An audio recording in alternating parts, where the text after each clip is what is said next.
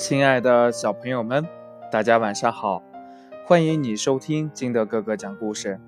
今天呢，金德哥哥给大家讲的故事叫《聪明能干的小猫咪》。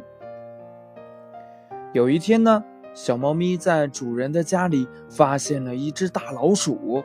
大老鼠看到小猫咪，十分的害怕，赶快往自己的洞里跑。可是小猫咪很聪明呀，抢先一步挡在了老鼠洞门口。大老鼠走投无路，一动都不敢动。可是呢，大老鼠又不想就这样死掉，于是它骗小猫咪说：“小猫咪，你听，你的主人正叫你呢，你赶快去找你的主人吧，别在我这儿浪费时间了。”小猫咪警觉地竖起了耳朵，仔细一听，说：“大老鼠，你说的对，主人的确是在叫我。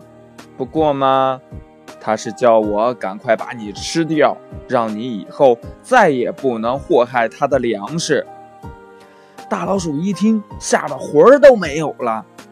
他想了想，又骗小猫咪说：“小猫咪。”你昨天是不是偷吃了主人的肉呀？我今天早上听到主人很生气的在骂，昨晚肉又被偷吃了。你赶快去跟主人承认错误吧，他说不定会原谅你呢。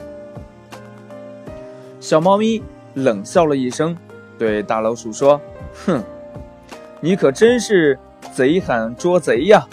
你倒说说看。”主人的肉究竟是谁偷吃的？主人今早的确是在生气，可是他是在生你的气呀！你还想抵赖吗？你看你的嘴角油乎乎的，这就是偷吃肉的证据。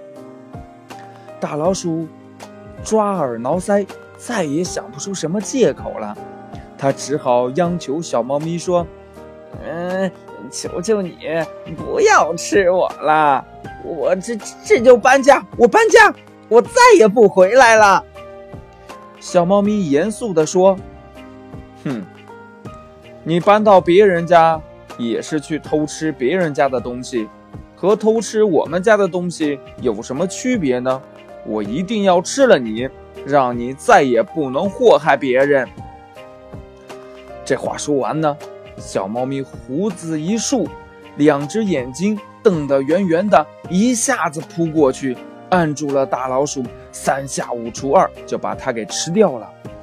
主人看到了，十分高兴，还奖赏给小猫咪一条鱼吃呢。